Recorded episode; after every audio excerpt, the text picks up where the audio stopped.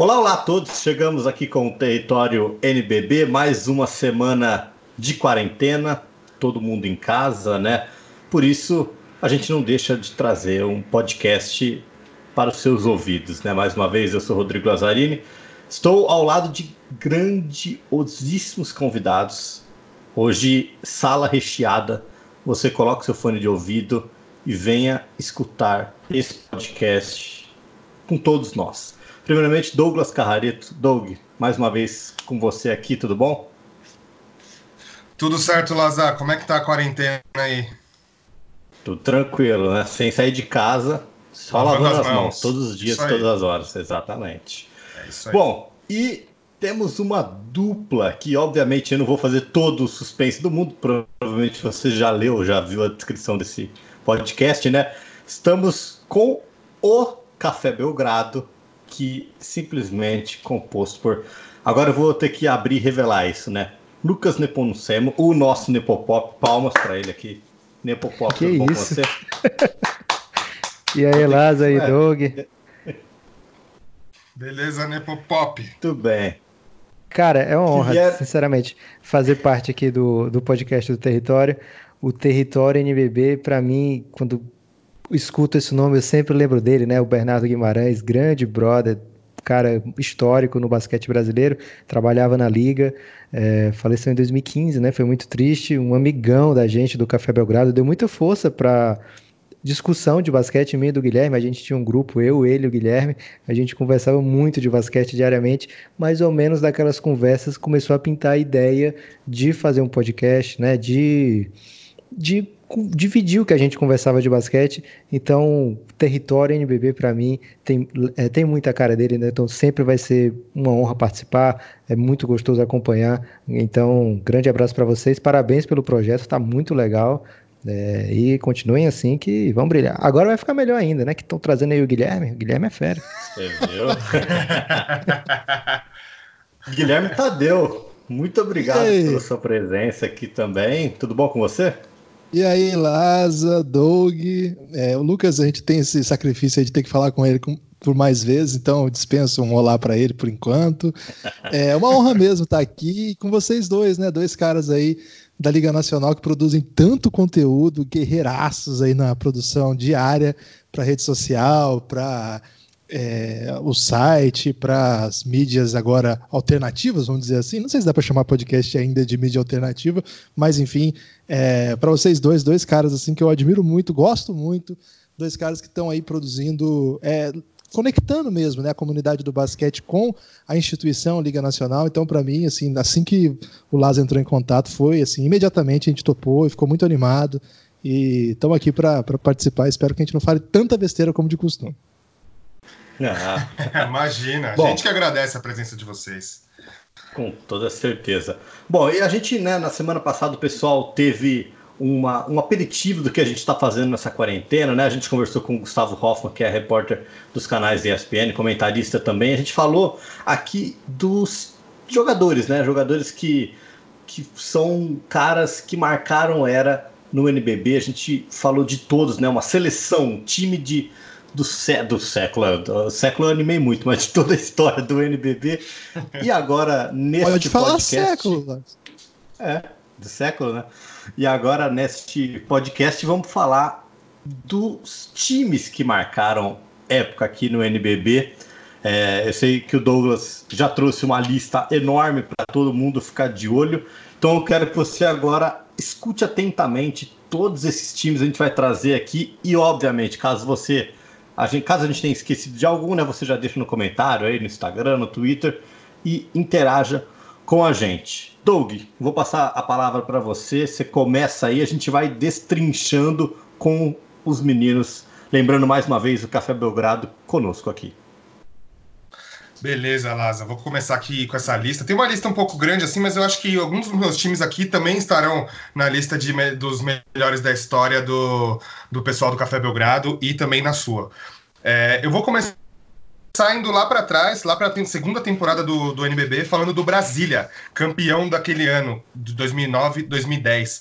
É, é um time que havia perdido para o Flamengo na decisão da primeira edição do NBB, né, por 3 a 2 e neste ano ganhou também por 3 a 2 É um elenco que dispensa comentários, mas vale lembrar que ele tinha Valtinho, Nezinho, Arthur, Alex Garcia, Giovanoni, Estevão, Márcio Cipriano e o técnico era Lula Ferreira.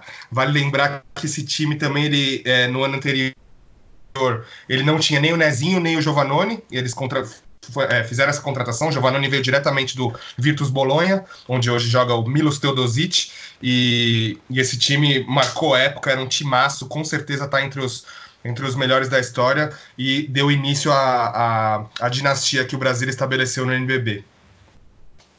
Muito bom. Vamos passar, né? A gente vai, vai falando de vários times aí, você vai anotando. Lembre então desse Brasília no NBB2. Lucas, eu vou te falar, fazer uma pergunta. É, você que é um cara que acompanhou o NBB também desde o início, lembra de, desse, desse time aí do Brasil ou não? Cara, é impossível esquecer porque estava sempre na final, né? Era Brasil e Flamengo, uma dominação absurda do, do, do NBB, dessas duas equipes, né? É, lógico, tinha gente que fazia frente, mas na hora da decisão, normalmente Brasil e Flamengo se sobressaíam. E eu lembro de torcer, claro, eu sou flamenguista, né? Eu torço muito pro basquete cearense porque eu torço mais para o esporte do que para o Flamengo, o esporte do basquete do que para o Flamengo do basquete, pelo menos, né? Assim, eu nasci já flamenguista, é, minha família inteira, então não tem como é, não ser. Todo mundo que é filho de flamenguista sabe como é, é ou pai também, né? Que é quem coloca para torcer. É, mas do no NBB desde 2012 2013, né? Eu abraço mais a causa do basquete cearense, até coloco à frente do Flamengo por conta da minha paixão pelo basquete, né? Pelo esporte, de querer ver o basquete aqui no Ceará sendo disputado em alto nível, né? Com mais gente conhecendo o esporte, entrando, adentrando esse mundo, é muito legal. É, então, no NBB eu faço essa separação aqui. Mas sempre que não tem o basquete cearense, o clubismo pelo Flamengo fala mais alto. E eu tinha muita raiva, velho, desse time do Brasília, porque era muito, muito bom. É, e, assim, acho que quem torce no basquete pro Brasil há muito tempo aprendeu uma coisa perder pro Nezinho, cara, é muito ruim, porque você tenta torcer contra o Nezinho, ele te irrita, que ele mata umas bolas impossíveis e tira onda, né? Que o Nezinho sempre tira onda. E você torce, torce, torce contra e no fim o cara vai lá e ganha. Quantas e quantas vezes ele não fez isso, né? Então torcer contra ele era sempre muito chato, né? Mas assim, pro esporte sempre muito divertido. Timaço esse do Brasília. É, o Nezinho, a gente pode falar uma era pré-NBB, eu sempre volto, sempre falo desse assunto também com o Douglas, né? Aqui, a, inclusive no podcast que a gente gravou com o Nezinho e o Arthur, eles trouxeram muitas histórias aqui de Ribeirão, quando jogavam no Coque. Então, torcer para o Nezinho é muito bom também, viu, Guilherme? Então, assim, é, são histórias que marcam. Acho que você pode falar também de alguns times históricos aí que te marcaram.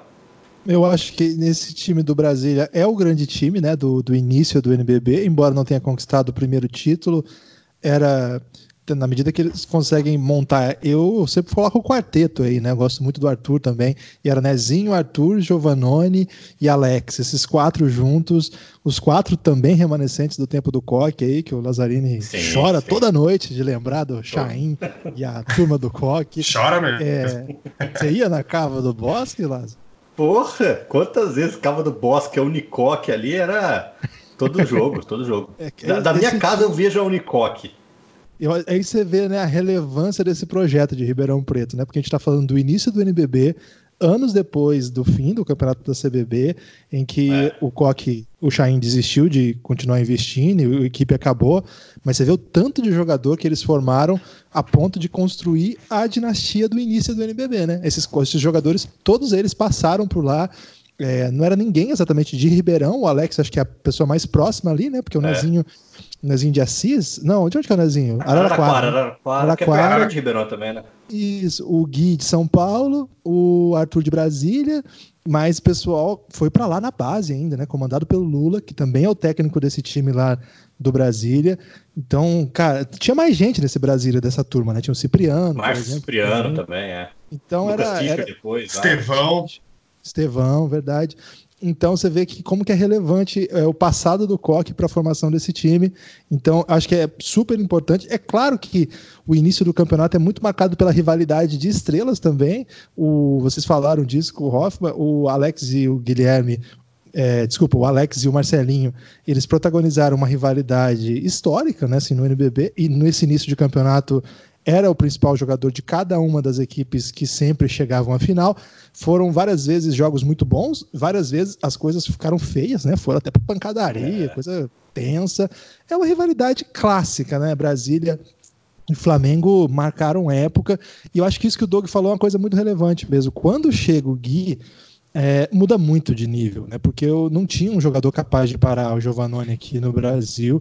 E, cara, o primeiro NBB do Giovannone, eu lembro de ter apelidado de Giovannonowitsky, porque era um negócio assim, ele dava cada finta nos caras, era inacreditável, era imparável mesmo. O Lucas falou do, do Nezinho, cara, era um time muito, muito forte. O Alex, imagina, o Alex estava jogando, jogou em 2020, que é 2019, ele estava marcando o Antetokounmpo. Então, você imagina o que era o Alex 5, 6, 7, 8 anos atrás. 10, é, cara, 10 anos atrás. Então, esse, esse time eu acho que, que marca a época, mas para ter um rival, acho que é importante fazer menção, como, vamos dizer assim, o início dessa trajetória, inclusive com o primeiro campeão, esse time do Flamengo, né? O Flamengo do Marcelinho Machado, tinha o Duda também na época, Hélio e Fred, os armadores, né? O Fred que está trabalhando no Flamengo ainda, o Hélio. O Hélio tá jogando ainda? Deu uma rodada boa aí, jogou o NBB. Jogou, jogou a Liga, Liga Ouro, Ouro Jogou uma Liga Ouro, é, pelo São José. Isso. E, poxa, um cara que também jogou muito tempo em alto nível, o Gé, que também era um jogador muito importante nessa época, né? O Flamengo contratava Teichmann. muitos jogadores, então trocava, né? Chegou a jogar Tashman, teve quando eles trouxeram o Caio para jogar lá, ia, ia, rodando muito. Eles trouxeram o, irmão, o primo do Jeff Teague, o David Teague, ia trocando de, de americano para cá, para lá.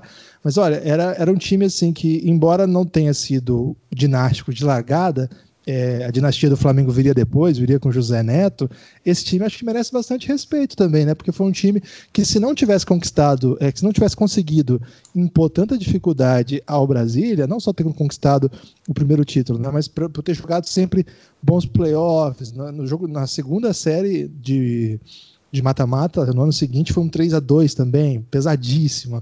E antes de que o Neto assumisse, o time evidentemente deu um salto de qualidade quando o Neto chegou mas também era um time que merece bastante respeito desse início de campeonato aí. Para mim, embora o Brasília tenha ficado com 3 a 1 nas, nas primeiras quatro edições, acho bem difícil a gente separar assim, essa rivalidade.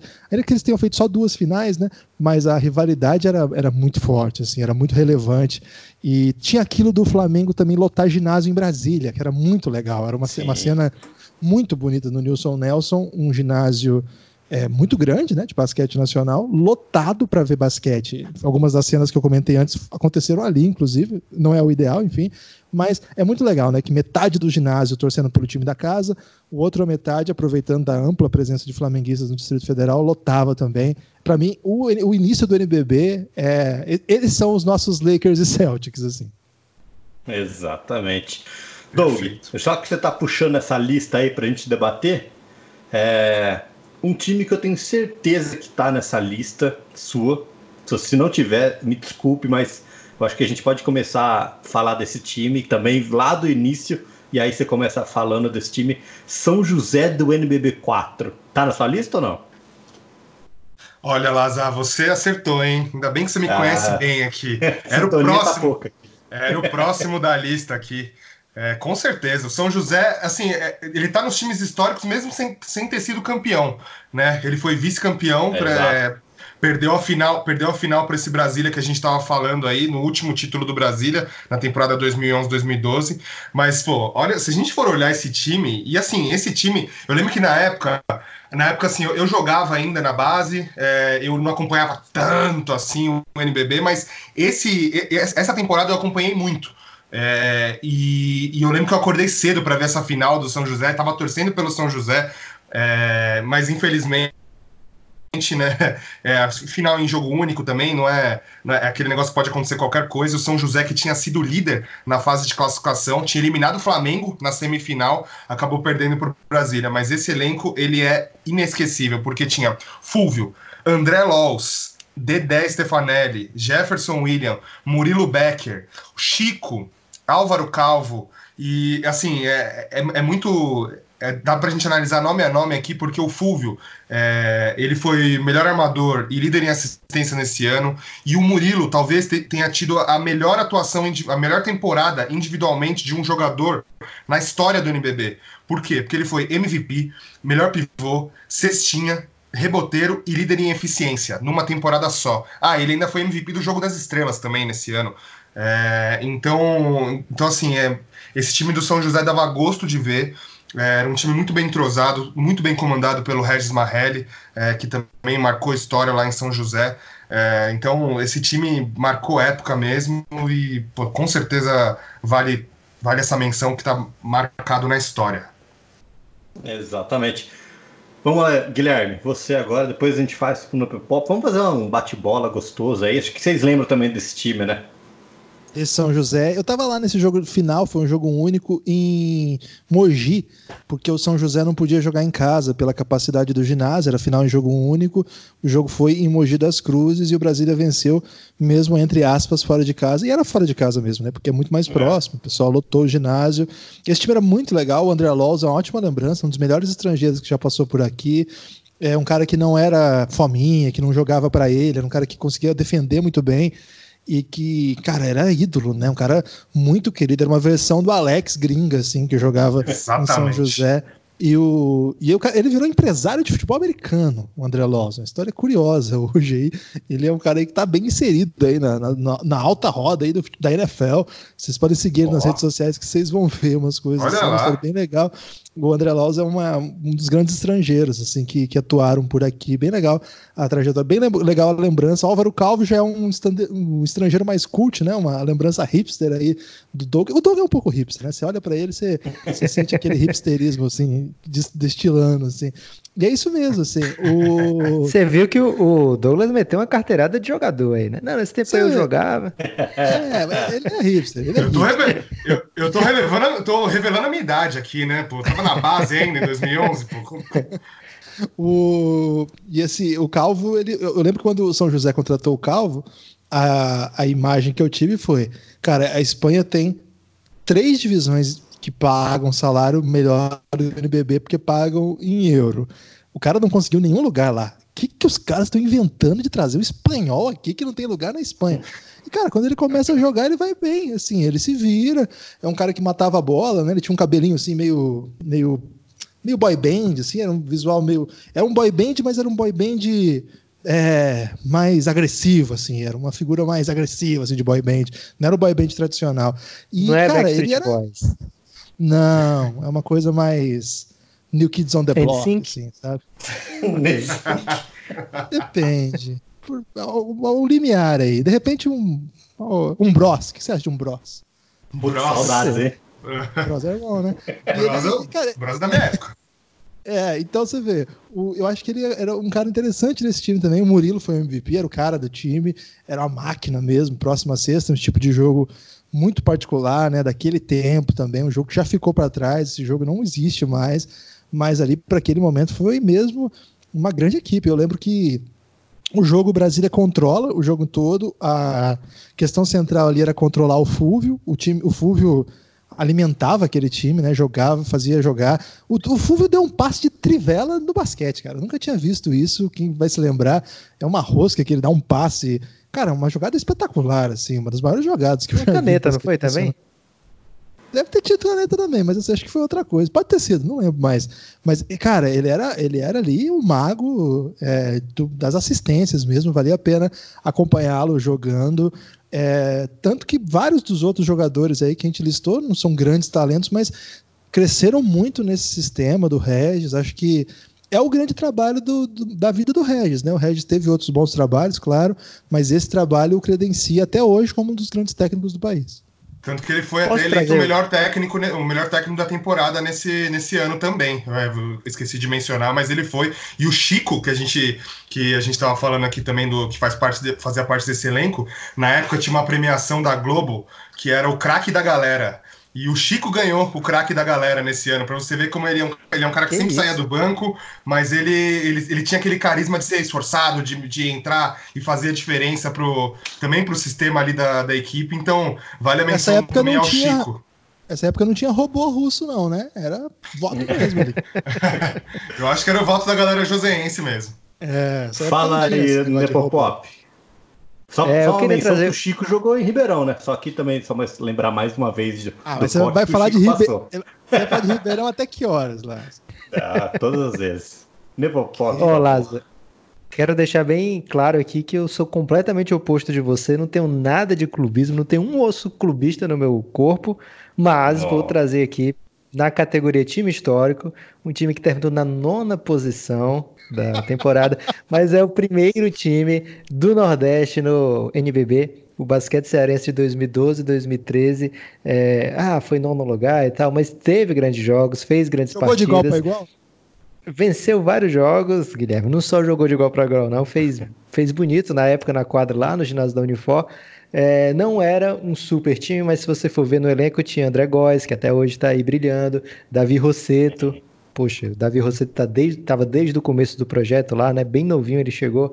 Aí tinha o Felipe, que na época eu escrevi para o Basqueteria, e lá no Basqueteria eu apelidei de Felipe Guerreiro, né? Que é o o Felipe, que até hoje está no. Felipe Ribeiro, é hoje, tá né? até hoje, é hoje. No, no basquete cearense, voltou depois.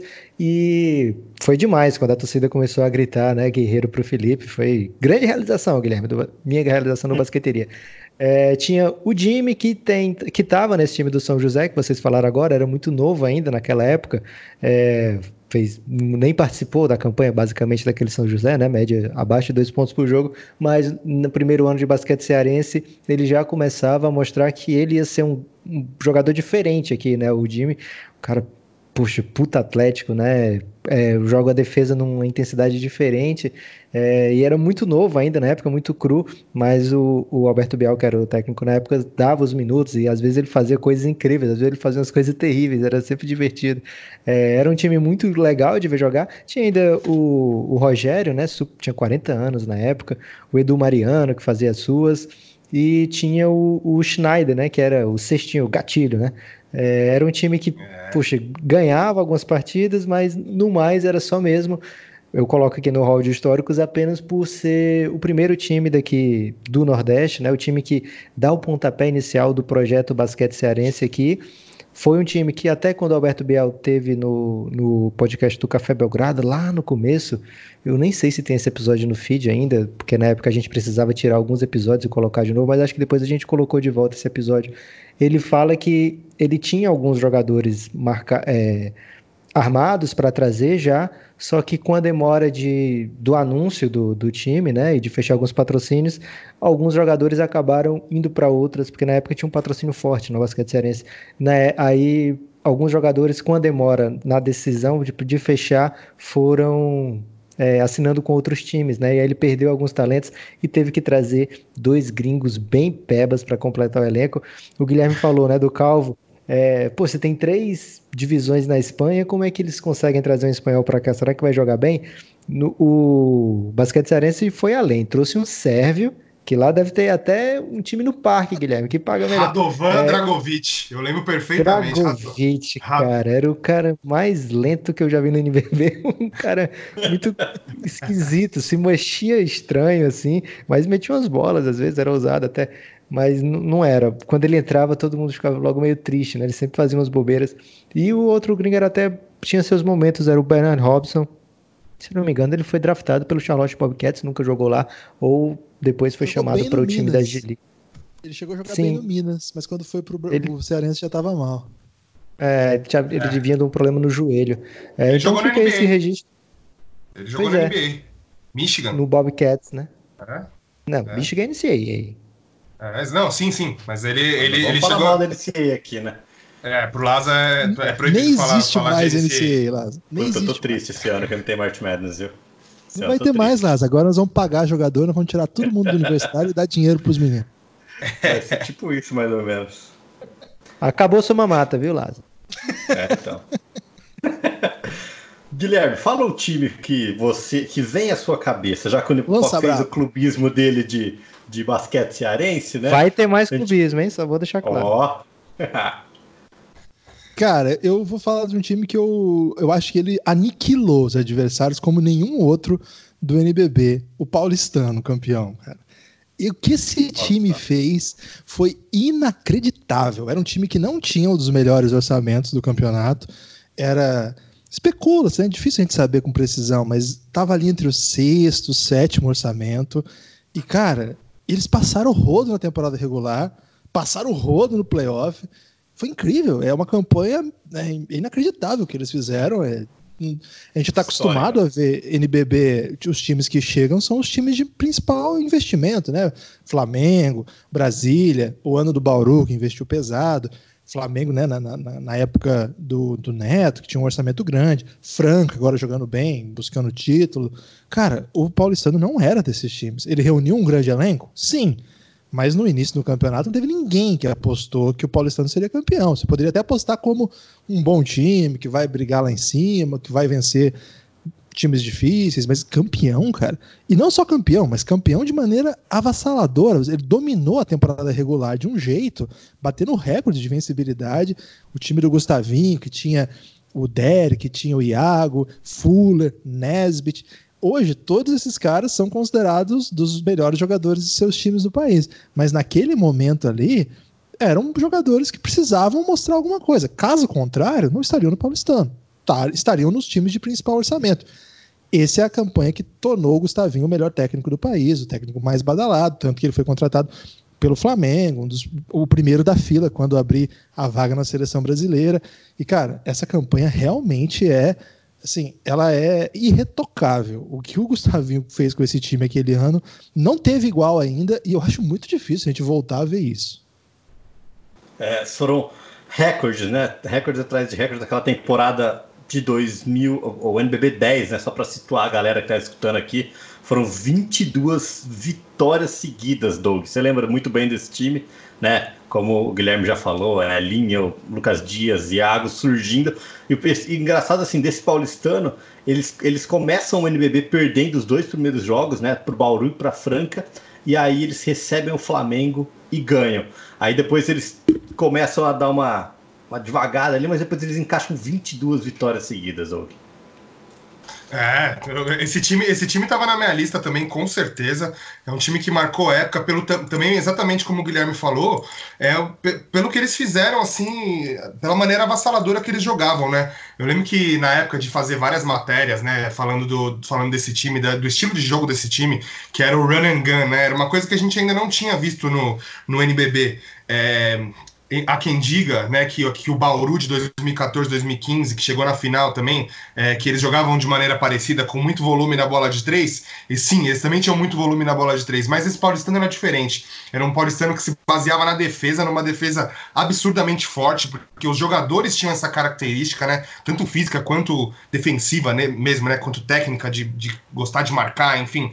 É, e eles eram eles é, eram um time que se, se aproximava muito do, do, estilo de jogo que a gente vê na NBA hoje, que a gente via no Houston Rockets da época, Golden State, enfim, de chegar já mandando, tá livre, manda, tá bem posicionado, manda, manda, manda. Todo mundo tinha volume. Essa temporada consagrou o Derek como um dos grandes chutadores do basquete brasileiro. É, Zoom Fuller também tinha grande volume. Elinho Coraza foi eleito o melhor armador do, do NBB nesse ano. É, e aí tinha o David Nesbitt também, que ninguém conhecia ainda, que também foi um monstro, né? Aquele assassino silencioso. Jonathan, Ed, do Sommer, Guilherme Ubner, que foi MVP das finais também, com aquele seu chutinho da cabeça, que numa época também que os pivôs estavam começando a chutar mais, né, de três pontos, né? Que agora isso já é uma, uma, um conceito consolidado né, de pivô chutar de três, mas o Guilhermão se sobressaiu muito naquela, naquela, naquela série final, foi muito importante na temporada inteira. Então esse time do Paulistano, ele realmente, assim, ele vale a menção. O Gustavinho fez um trabalho incrível e fechou o seu ciclo né, no, como, como treinador de lá do, do clube com, com, chave, com chave de ouro, né? Porque ele que começou como técnico de base lá, né? Ganhou tudo na base também. É, aí ele foi pro adulto, chegou no adulto, se não me engano, no NBB 3. E aí ele foi construindo um trabalho, construindo, chegou na final do NBB 6, 2013, 2014, né, com o Paulistano. depois voltou para a final em 16, 17, tomou uma virada de 3 a 2 né? Abriu 2 a 0 é, uma virada de 2 a 0 né? Que abriu 2 a 0 tomou 3 a 2 Então, esse time, essa foi a coroação de um trabalho de anos do Paulistano, não só do Gustavinho, mas do clube em si. E vale a menção mesmo que foi um time histórico. Muito bem. Escapou, é verdade. Oi? Escapou esse paulistano. Tô ouvindo vocês falarem que ele é, é imbatível, que, que não tinha como vencer. O basquete cearense, que era o outro time histórico que eu ia trazer do basquete ah, cearense não, aqui. Véio. Ah, não. Não, mas você, você vai ter que ouvir, Guilherme. E você vai okay. concordar, porque eu vou falar de Betinho, vou falar de Paulinho. Ah, não tô aqui para falar é... mal de Betinho e Paulinho, não.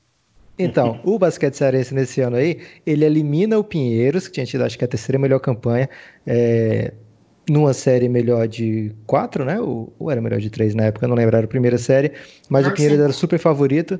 Era melhor de cinco já, né? Melhor de cinco, é, eu acho isso. que era. Foi 3 a 1 que o Basquete Cearense venceu. Perdeu em casa, depois venceu as duas em São Paulo e depois voltou aqui e fechou. É o ano mais marcante da história do basquete cearense, é o ano da bola do Paulinho Boracini, né? Que é, foi contra o Bauru, se eu não me engano, faz aquela vitória incrível, né? Tava faltava dois lances livres, estava três pontos atrás, ele faz o primeiro e depois erra o segundo de propósito para meter a bola de três, uma, uma, jogada que saiu no mundo inteiro, né, que ficou o, as, o Laza deve ter curtido demais nessa época, porque as mídias do NBB bombaram com essa bola do, do Boracini. É. E, e aí nas, nos playoffs elimina o Pinheiros, chega o Paulistano, primeiro jogo era em Fortaleza, o basquete cearense vence num jogo maravilhoso, mas né, faltando um minuto para acabar, o Paulinho Boracini é, sofre uma, um, uma, lesão do ligamento cruzado anterior e o time basicamente nem comemora, né? A torcida está ensandecida que venceu um jogo de playoff contra o favorito e o time completamente apático, né? Não tinha muito, muita peça de reposição. Era um time que tinha o Betinho, o Davi, tinha o Leozão jogando muito o Leozão. Acho que ele foi para mim foi o melhor pivô daquele ano, mas o basquete cearense raramente ganha prêmios, né? Fica aqui minha indignação, Guilherme. É, tinha o Rachal, é o Felipe já estava no time, né? O Sualisson, enfim, foi o grande ano do basquete cearense. E a gente vence, né, esse jogo contra o Paulistano. Lógico, o Paulistano era o melhor time, tô brincando aqui que escapou. Mas seria uma série bem mais divertida, lógico, e seria bem mais marcante para o basquete cearense se o Paulinho, grande abraço para o Paulinho, é, se ele tivesse conseguido jogar todos os jogos. Mas timaço realmente do Paulistano. O Guilherme, ele teve jogo aqui que ele não estava acertando bola, mas quando ele acertava, puta merda, era muito ruim. Acho que o jogo 4 aqui, ele mete um monte de bola de, de três pontos, é, enterrando nossas chances. Acho que nesse jogo o Basquete Cearense tomou, sei lá, 50 pontos de vantagem no intervalo, já foi a maior surra que eu vi na vida. É, mas foi um, um ano realmente assim, onde o basquete aqui na nossa capital estava vibrante, né? Tava incrível realmente a, a atmosfera no Paulo Sarazate. É, tem fotos incríveis daquele ano. Acho que o pessoal do, do como eu falei, das mídias do NBB é, curtiam muito, né? Porque saiu muita coisa bela aqui. Uma pena que depois disso é, depois disso aqui o projeto está com dificuldades de conseguir patrocínios, de montar times muito competitivos. No ano seguinte a gente se vinga, vence o Paulistano nos playoffs, não sei como, porque o nosso time estava bem enfraquecido, mas deu certo lá a, a, vitória. Uma pequena vingança aí do basquete cearense. Tem um jogo Ô, Lucas, jogo. É, só para Pode falar, Lucas. Pode só, falar. Só para comple completar essa história que você falou do, desse playoff, e o que, o que foi mais curioso dessa temporada do Paulistano, é, antes dele jogar a série contra o basquete cearense, é que eles vinham de uma sequência incrível de vitórias, né? 22, 22 vitórias seguidas. E aí, no último jogo da fase de classificação, eles perdem para o Caxias, lá em Caxias, por um ponto. Né? Então, eles vinham de uma sequência que eles tinham feito, feito 112 a 64 contra o Botafogo. 102 a 59 contra o Vasco, 111 a 66 contra o Campo Mourão. Ou seja, aí depois eles foram lá e meteram 20 no Joinville. E aí, no último jogo da fase de classificação, eles perdem pro, pro Caxias, né? A sensação daquele ano também, Caxias do Cauê Outro Borges, time histórico um aquele Caxias. É, é verdade. E aí, aí, ele, aí beleza, que, é, quebrou a sequência. Foram jogar o playoff contra o basquete cearense, perderam o perderam o primeiro jogo. Aí meio que instalou uma crise, né? O que, que aconteceu com aquele paulistano, né? O paulistano que estava destruindo todo mundo, né? O que, que aconteceu? Cadê aquele paulistano? E aí depois eles vão lá e vencem os três jogos em sequência, né? Com, com aquele último jogo com uma diferença enorme mesmo, de 40 pontos. Então vale, vale essa menção aí dessa, que tem uma história curiosa nesse meio dessa trajetória do paulistano campeão. E também que a gente não pode esquecer. Doug, vamos voltar para você para depois a gente falar mais. Diga mais um time da sua lista, já que a gente eliminou alguns aí. Boa. É... Eu vou falar. Ó, eu, eu, vou falar rapidamente de dois times é, da mesma temporada até, que, que são da temporada 2012-2013, né? Que o Lucas citou que foi a primeira do basquete cearense, que foi o Uberlândia desse ano e o Pinheiros. Curiosamente, esses dois times se enfrentaram nas quartas de final. Uberlândia chegou na final contra o Flamengo, perdeu em jogo único também na HSBC Arena. É, Uber, esse Uberlândia tinha Valtinho também, né? Segundo time aqui que a gente cita que tem o Valtinho. Valtinho, Robbie Collum, Robert Day, que foi o melhor ala do NBB nesse ano, Gruber, Cipollini, Elinho Garcia, Aldrey, Leozão e o técnico era o Hélio Rubens Garcia. É, esse time marcou muito, marcou época assim demais. É, o Robert Day estava numa uma fase absurda e eles tinham um banco consistente com Aldrey, Elinho, Leozão, enfim, Cipollini jogando muito, dando altas dunks. Ele ainda não era aquele esse cara do chute de três, ele era o cara das dunks mesmo. Robbie Collum era aquele era aquele cara meio gordinho, né? Aquele americano que se olhava, você nem achava que era americano, né? Ele era aquele cara meio low profile, assim, mas jogava demais, fazia altos jogos muito bons. E esse time chegou, esse time terminou em terceiro na fase de classificação, chegou na final e, e acabou perdendo para o Flamengo, mas foi uma campanha assim muito boa desse time do Uberlândia. E o outro time dessa mesma temporada que eu destaco é o Pinheiros, que acabou sendo eliminado por esse Uberlândia que eu acabei de falar nas quartas de final, é, em uma série absurda de 3 a 2 é, mas esse time foi campeão da Liga das Américas. 2013. Então vale destacar que esse time tinha o Joe Smith, o Chamel, que foi MVP dessa, dessa Liga das Américas, Paulinho Borassini, Márcio Dornelles, Rafael Mineiro, Guilhermo Araújo, que o Bernardo Guimarães adorava falar que ele era meu pai, que a gente tinha uma semelhança física que até hoje eu reconheço. É, Fernando Pena, André Bambu, Bruno Fioroto, Morro, Lucas Dias, molecaço no banco e o técnico era o Claudio Mortari. Então esses dois times, eles é, estão guardados no meu coração também, porque eram dois timaços. Eu tenho uma foto com o Lucas Dias em 2012, velho. Muito menino. É, molecaço. Dias. Lucas Dias, inclusive, participou da live aqui do NBB no Instagram, né? Vamos só ressaltar que nosso conteúdo, como a gente falou no começo, não pare, não pare, pode falar, pode falar, por eu favor. devo falar por que, que você tirou essa foto ou não? Pode falar, eu tinha certeza que o Lucas Dias ia estar na NBA depois Ele tinha certeza anos. que ele ia ser muito fodido, ia estar na NBA, nunca mais ia dar pra tirar foto com ele. ele tirou a foto. Por via das dúvidas. Né? Garantiu, garantiu. Ainda Mas bem. o cara é multicampeão. Tá valendo a foto. Até, pô, é. Multi, no caso, uma.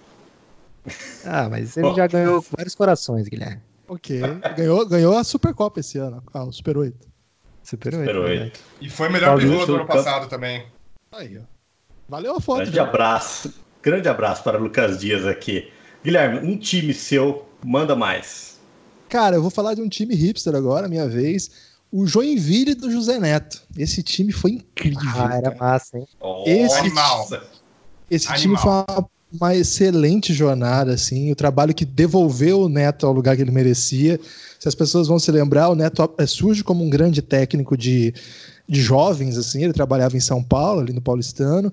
Vai para a seleção de base, conquista um resultado inacreditável, né? Que é o Brasil na semifinal do Mundial Sub-20. Não- O Brasil não consegue essas coisas. É inacreditável aquela campanha no time de que é a geração de 88, né? Que tinha o Betinho, Paulão Cauê, Prestes. Verzola. Paulão Prestes também do Coque, hein? Lá, Também, também jogou aqui também.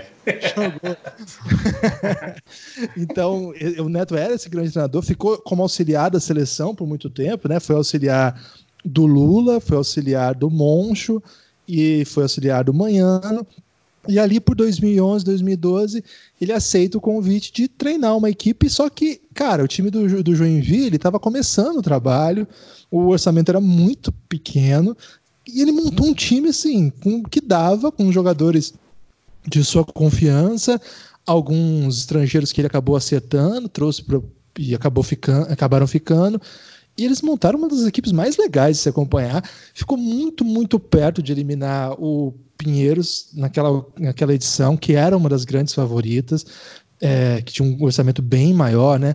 Então era um time que eu gostava muito. Os estrangeiros eram o Cojo Mensah, que depois até foi para o Flamengo junto com ele, o Bishop, que depois está até no, no basquete serense por bastante tempo.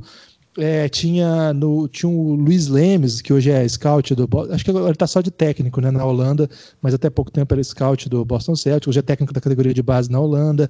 O Aldrey, que também jogou muito tempo depois no, no basquete cearense, circulou bastante, né? Um jogador importante aí da história do NBB. O Chilton, que está até hoje aí pegando o rebote dele, fazendo o joguinho dele ali. Renato, tinha o Durval, que era um menino promessa, que acabou não se tornando um grande jogador, mas sempre teve sua, sua, sua possibilidade, um momento ou outro. Então, era um time assim, André sem grandes talentos. O André Góes estava também, né? Ele estava nesse time já? Tava, tava.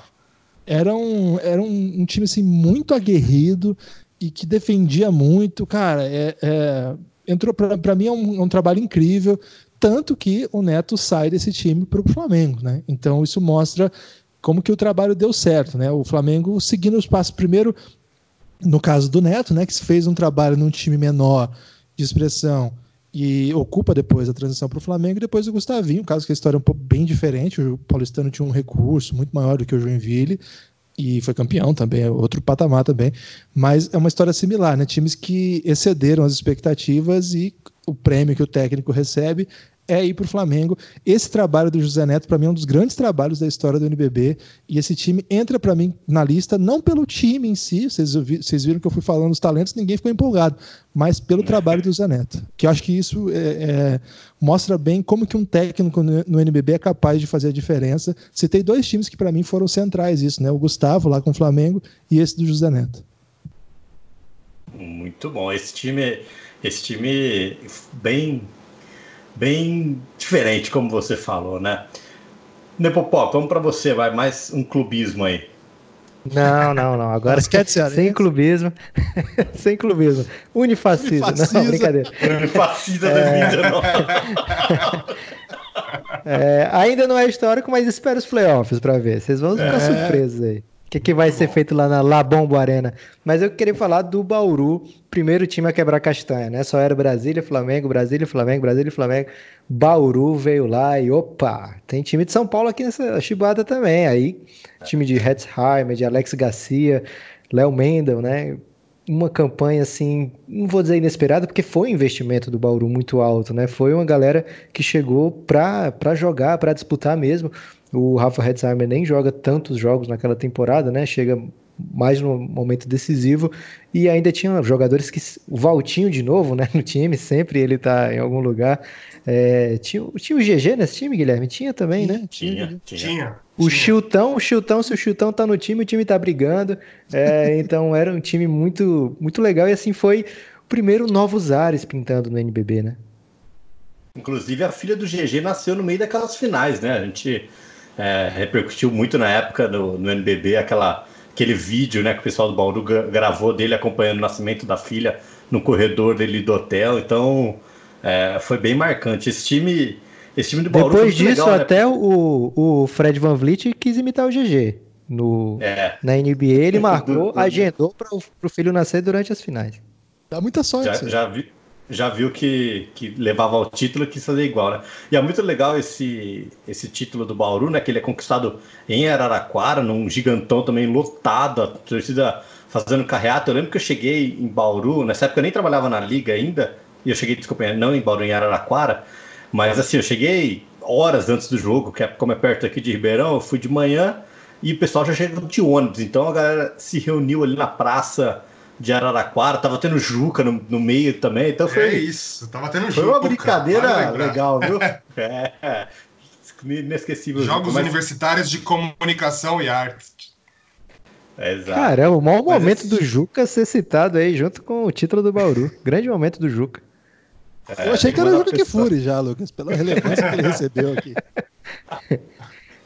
Mas esse time é muito, é muito relevante também, como você falou, Lucas. Acho que eu posso depois passar a palavra para o Guilherme, que é, é um Léo Mendel também em ascensão, né? Que sai de Franca para ir para esse Bauru, que depois ele vai para Paulistano, agora chega no São Paulo, mas é, é um menino também que aparece muito, né? A gente tem o protagonismo do Alex, E aí você, vocês falaram, né, de Valtinho, maestro também conduzido, conduzindo esse time.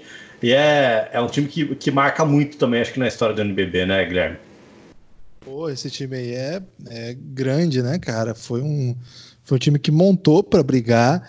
Também não jogou a final em casa, né? O jogo 5 foi, foi em Assis? Não, foi Araraquara, esse jogo aí. Araraquara. Araraquara. Eu pensava, Rodrigo, que ele só não prestava atenção em mim. Mas agora eu tô mais tranquilo. É. Obrigado, Guilherme. Araraquara, no sentido ser Assis, né? Enfim. É... Você esqueceu que tava rolando Juca, Guilherme? Como é que podia Mas, estar tendo Juca Assis? Assis não tem Juca, então. Só Assis não tem Juca, só Araraquara. Capital mundial do Juca. Pô, da Assis tem o Nesp, velho. O Nesp pode ter Juca. Eles são convidados para jogar em Araraquara. okay, grande momento aí de Araraquara. Araraquara teve notícia recentemente do hacker de Araraquara, né? Agora temos mais uma notícia aí de Araraquara brilhando aqui na mídia nacional. Nos holofotes, nos holofotes é, do basquete brasileiro. Tá chamando a atenção Araraquara, que é a terra da Jana Rosa, uma das grandes influências e do. E do Nezinho. Um grande abraço aí pra Jana, Jana Rosa. Rosa. É irmã da Boca Rosa, Guilherme? Não, mas parece que é prima distante, Lucas. Elas são é, distintas, mas quem não seguiu a Jana Rosa ainda tá errado. Sigam lá no, nas redes sociais Jana Rosa e fala que ela foi citada aqui no território NBB, que ela vai tomar um elástico. E ela vai falar: como assim? O que, que eles estão falando de mim? então, esse time, sim, o, o, o Laza, esse time do Brasil, do Bauru, ele tinha um ponto assim que ao o Alex conquistar esse título, eu acho que ele se descola um pouco do Marcelinho, né? Tinha essa discussão é, quem que tinha sido o grande jogador da história do NBB e chegava o Alex com três títulos e o Marcelinho ele tinha três, ele tinha em tese quatro títulos, mas um deles ele tinha sido lesionado, né? O, aquele primeiro título do Flamengo, logo no começo do campeonato ele se lesiona, ele fica fora da competição e o Bauru vem, o Alex ganha por um time diferente do Marcelinho, é, do, assim, ganhou três pelo Brasília e vem e ganha um outro título pelo Bauru é, acho que dá uma descolada. Assim. Eu, eu, costumo defender o Alex como o melhor jogador da história do NBB, baseado nisso. Eu acho que porque eu acho os dois relevantes iguais, referência sempre, mas eu acho que o fato do Alex ter vencido duas vezes, é tipo em dois times diferentes e com, com certa distância, né, entre o primeiro e o último, eu acho um, um, fato bem interessante de se conversar a respeito, assim, né? Bem, bem marcante. E eu acho que o, o Bauru deu essa possibilidade para o Alex, né? E que carreira, né? Assim, claro que é, é besteira falar do Alex como um fechamento, uma, uma, coroação, porque o maluco tá aí, daqui a pouco ele ganha outro, né? O time do Minas esse ano, por exemplo. É. Duríssimo, ninguém vai dizer que é, é tranquilo enfrentar o Minas no playoff, por exemplo. Mas acho que ele dá um, ele dá uma caixa assim para a carreira do Alex extra não que ele precisasse, né? Porque já tinha muitas glórias, mas essa é uma extra ainda que acho que o Alex merece. Alex Garcia, o brabo também. Ele foi MVP das finais. Ele foi MVP das finais esse é. ano, né? Então, coroa mesmo, assim, o protagonismo que ele teve nesse título de um time que também no início da temporada ninguém falava, pô, esse time aí vai ser campeão, né? Tanto que essa temporada que, você, que a gente tá falando agora foi aquela que os times do G4 todos os times que terminaram no G4 caíram, né? Na, nas, nas quartas de final. É, e aí a gente teve uma semifinal com Bauru, Vitória, Paulistano e quem que era o. E. Putz, agora quem que era o outro, hein? E Pinheiros, Pinheiros que eliminou o Flamengo. Pinheiros, Pinheiros. É, é, é. verdade. Nossa, foi Bauru e Pinheiros, é, Paulistano e Vitória. Então, foi, foi, muito, foi muito legal essa temporada. O Alex, o Alex, o Bauru, enfim, todos merecem. Foi o primeiro título do Dema também, né? Então vale, vale a menção mesmo que esse time foi histórico mesmo. Esse time deixou saudades. O Juca também. Douglas Carrareto, seu próximo time aí, vamos falar mais. Meu próximo time é o meu time da Embi Morumbi, que ganhou o Juca em Araraquara também. Ah, não. Mas foi no ano anterior. tô brincando. Se nem foi Araraquara, hein? Foi... Se nem NCAA é grande coisa, o Juca, velho. Ah, não. Foi mal, Lázaro, brincadeira.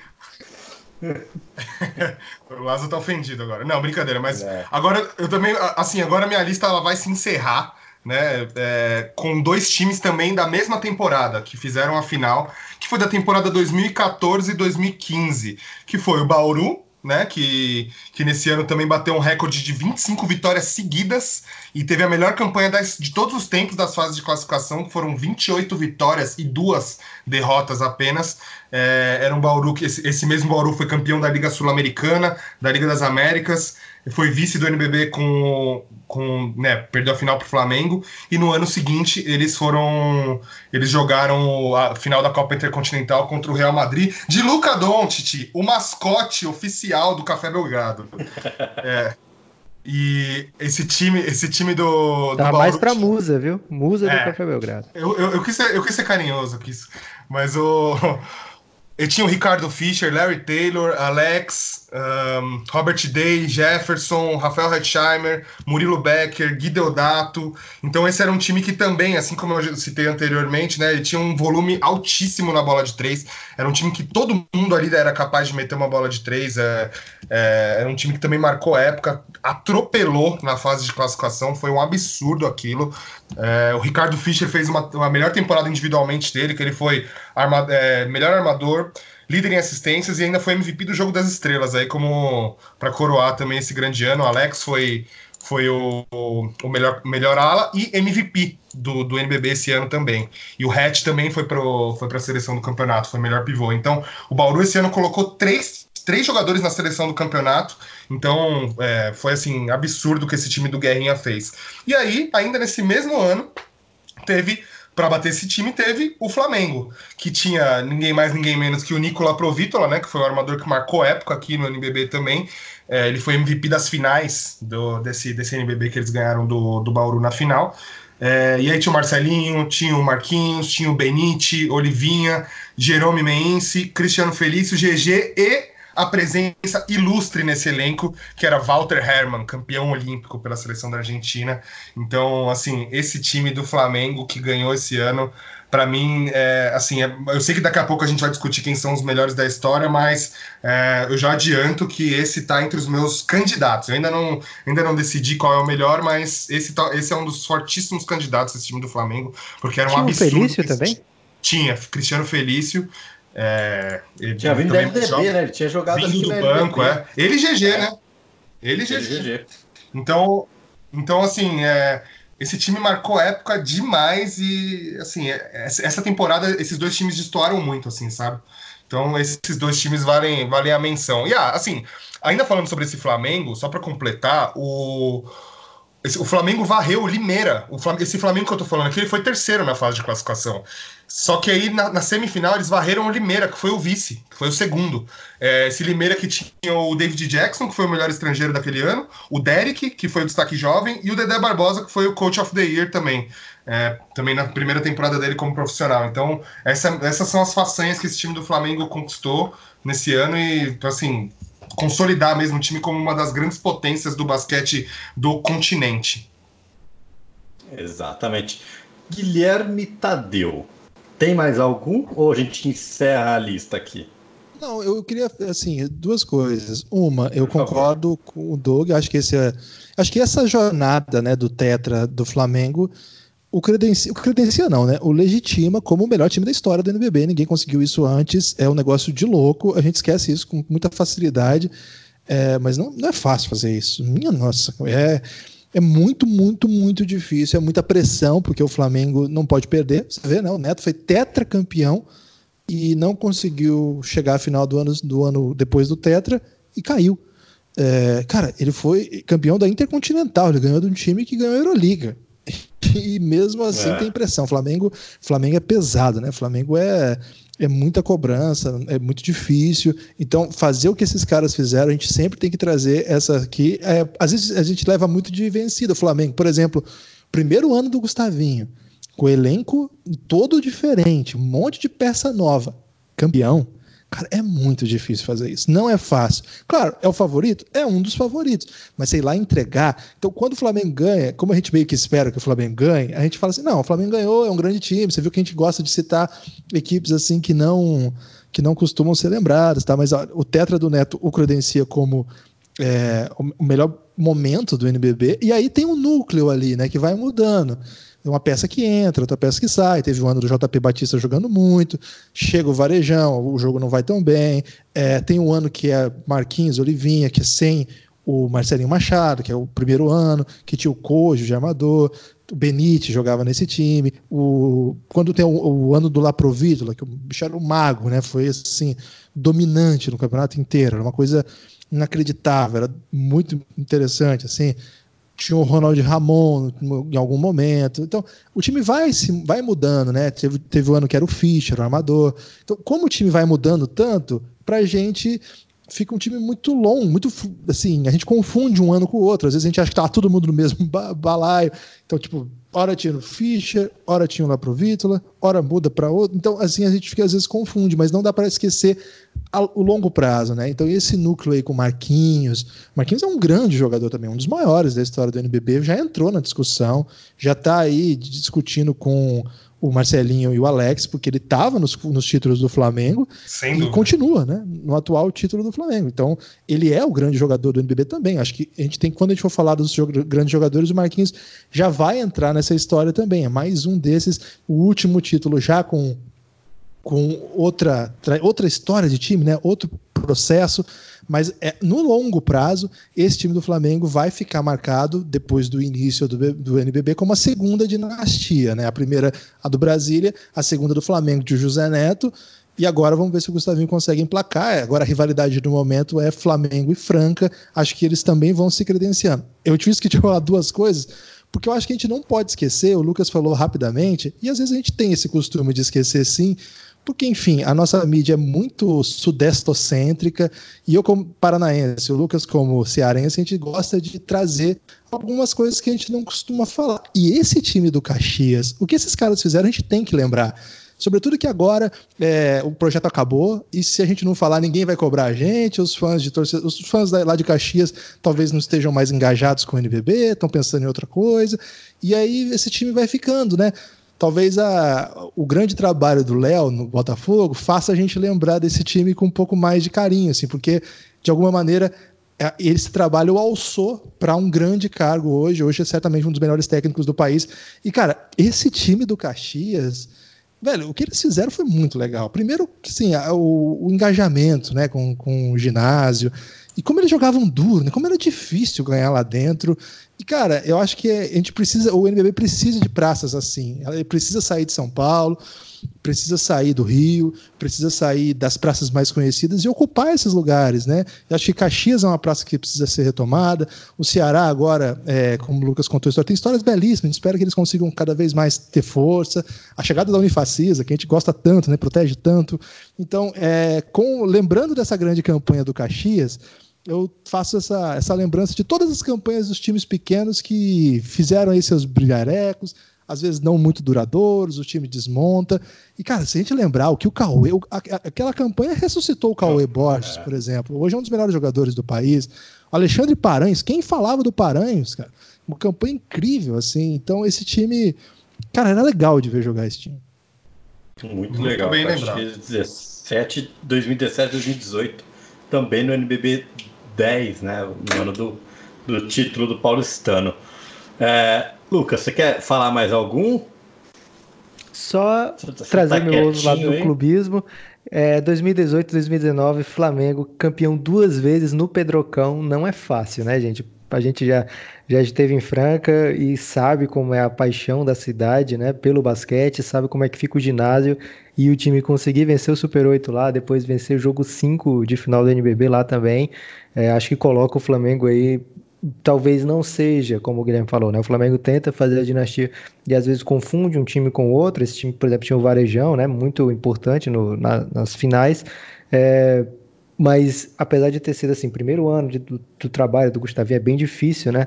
É, então o Flamengo lá campeão esse ano, 2018, 2019, duas vezes, né? Primeiro Super 8 e depois final do NBB no Pedrocão, não é fácil para ninguém e o Flamengo pode estar tá aí começando uma sequência de títulos nova, ou também a gente pode tratar como o resgate né, do título. Eram dois anos que o Flamengo não tinha conseguido ser campeão. É, depois do Tetra, né, um, um recomeço, né, uma retomada do projeto que eles chamam de Orgulho da Nação, porque tá sempre lá em cima, né? Agora tá todo mundo orgulhoso com o futebol também, mas teve um tempo aí era o basquete que segurava o Flamengo, né? É, a, a sede de títulos, né? Então o, o Flamengo, não, não esquecer, né? Esse atual Flamengo muito, muito forte também. É, assim como o Franca, né? O Franca poderia ter sido campeão, foi jogo 5, foi tenso, né? Poderia ter sido campeão.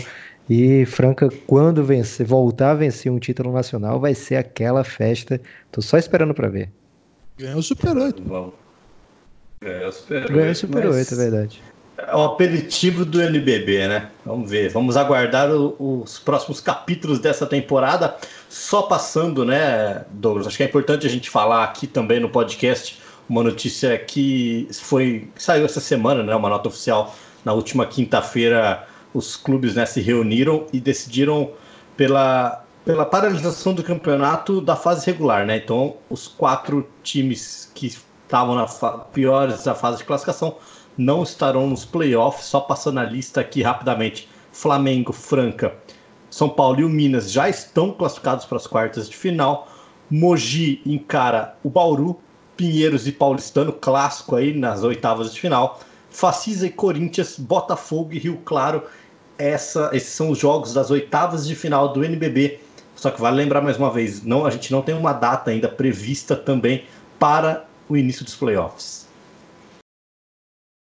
Bom, é, vocês querem concluir, querem debater qual o melhor time da história ou a gente deixa isso para uma próxima? Eu tenho só, eu, eu queria falar duas palavras só. Duas palavras. Ó. Café Belgrado. Faltou Mogi. Grande abraço para Jorge Guerra, quem? Que homem. Bom, acho que a gente tem um, tem um ranking. Eu tenho, aí, então, eu né, tenho gente... um certo ranço com o Mogi que eles gostam de eliminar o basquete cearense já. Não, é, não foi só uma vez, por isso que eu não falei de Mogi.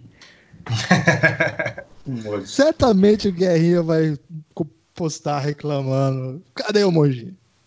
Ah, grande guerra, tá com, a, tá com a gente sempre. Bom, acho que a gente pode. Vamos fazer um, um top 3 então, pra gente não, não, não, colocar, a gente põe um top 3? Eu não vou ser? ficar no muro, não, Lázaro. Posso falar o meu? Não. Claro. Basquete, não, o Flamengo campeão. Flamengo campeão da Copa Intercontinental, né? O Campeonato Mundial, como a gente gosta de chamar, muito melhor chamar de Mundial. É, cara, tinha Marquinhos, Herman, Laprovítola, Felício e tem mais um também que eu não tô lembrando agora. Cinco jogadores que ou já estiveram ou estariam na NBA, né? Não é pouca coisa, né? Muita coisa. Ainda tinha, além disso, tinha o Benite, tinha o Marcelinho, é, o Meince também, né? Então, um timaço desse time aí para mim é realmente o, o, Olivinha, cara. O Olivinha é a alma do time, né? Acho que são quatro jogadores que foram da NBA ou, ou estavam na NBA, quer dizer, ou jogaram ou jogariam na NBA. É, então, muito, muito forte esse time, comandado pelo José Neto.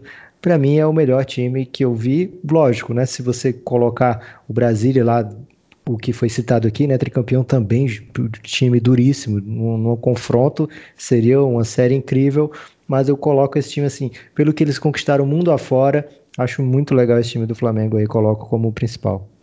2015, né? Guilherme, seu top 3, vai, se você, ou se você quiser um só, igual o Lucas é, fez. Acho que eu, eu vou pegar esse, esse período do Flamengo como número 1. Um a primeira dinastia do Brasília como número 2. E, cara, o título do Paulistano como número 3, o, jeito que eles conquistaram foi muito impressionante. Acho que, para mim, são os três melhores times da história do NBB. Muito bem. Douglas Carrareto, o seu top 3. Sem ordem Olha, ou com ordem?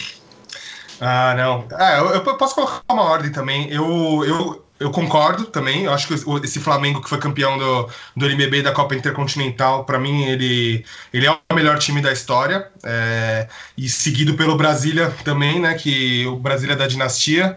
Brasília com Valtinho, né? Vale, vale mencionar. Uh, Valtinho Giovannone, né? Que depois que, ele, depois que eles chegaram.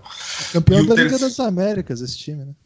Exa e, exatamente. E o terceiro, olha, o terceiro eu vou ficar com. Eu vou ficar com Bauru. Eu vou, vou ficar com o Bauru. O Bauru que foi, que foi, que foi campeão da Sul-Americana, campeão da Liga das Américas, vice da, da Intercontinental, vice do NBB. Eu acho que por mais que eles não tenham sido campeões do NBB nesse, nessa era, né, nessa era do Guerrinha, é, eu acho que vale, vale, acho que como time assim, esse time era um absurdo, um absurdo que eles fizeram. Internacionalmente eles também ganharam relevância, é, ganharam o jogo do Real Madrid, hein? Isso vale a gente lembrar que eles ganharam o jogo do Real Madrid aqui no Ibirapuera com aquela bola do Fischer no finalzinho.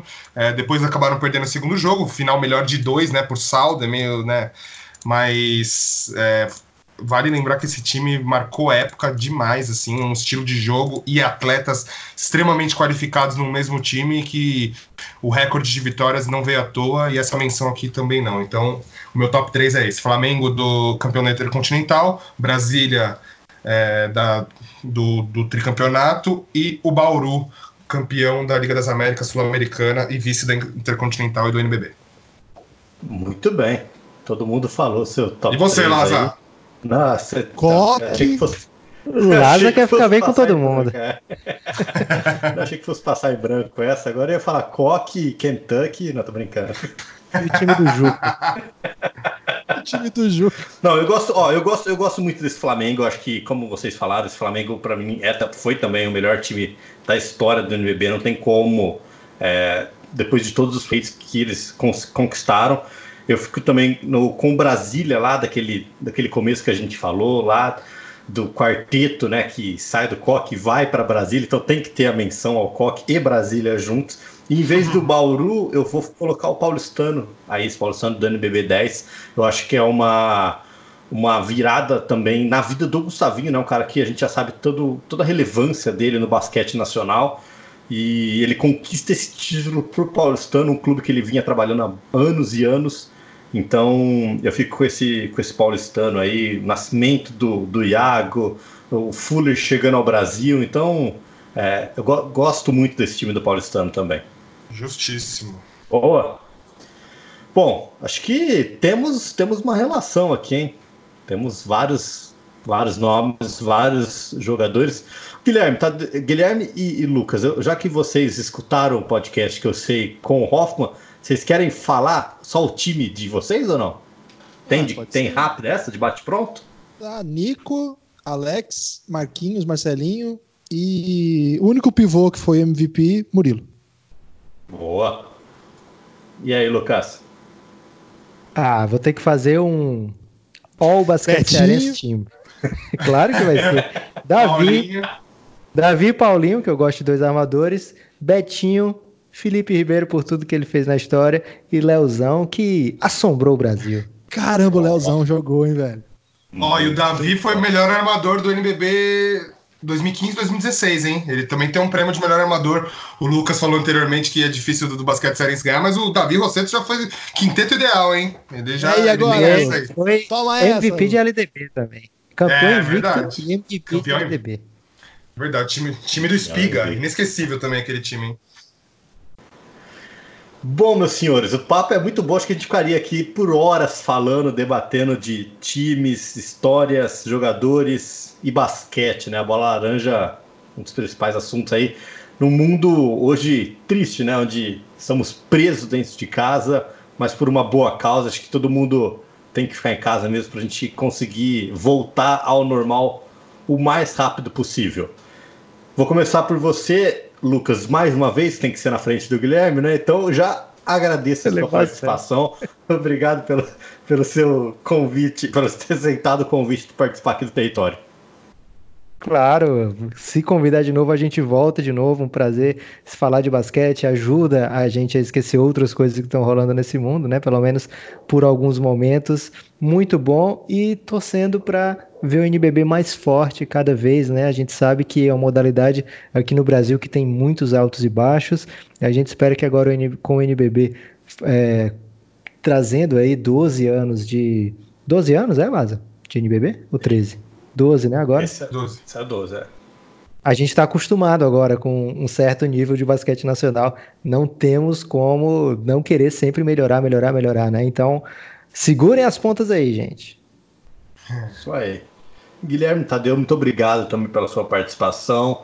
É, Eu, eu tava lembrando aqui agora que eu participei de um dos primeiros episódios do Café Belgrado, foi o quinto é ou sexto episódio, quando falamos, obviamente, de college, maravilhoso. Então, Você falou que o Zion não jogava nada, Lázaro. Ah, mas ele não é. joga. Eu continuo, eu continuo sendo o cara que defende Jamoran, RJ Bert e não defende Zion Williams. Você e o Bruno Lohance, né? É, eu e o Bruno. Grande Bruno. Guilherme, muito obrigado pela sua participação. Eu fiquei muito feliz que você tenha aceitado o nosso convite.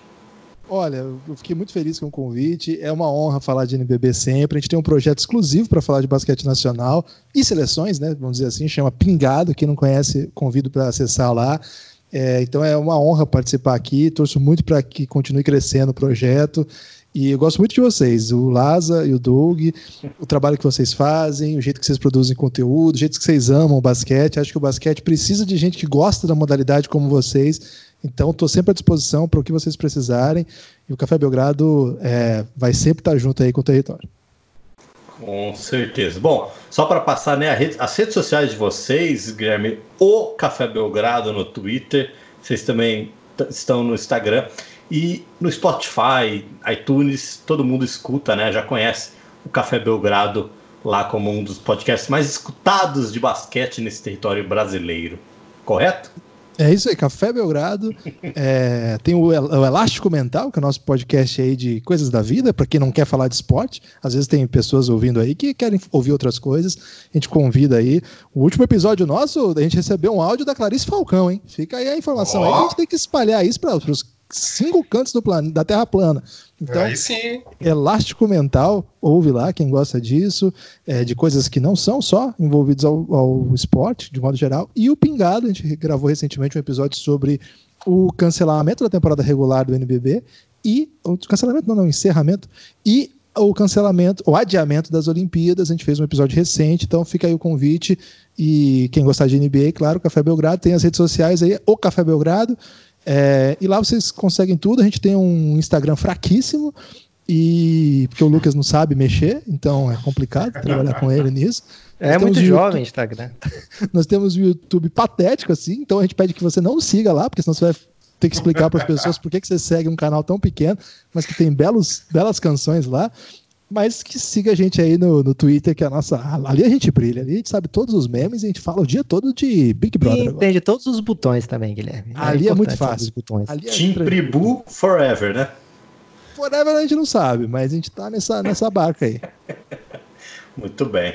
Doug, muito obrigado mais uma vez. Estamos juntos, longes, né? Quem sabe a gente possa estar perto no escritório em breve.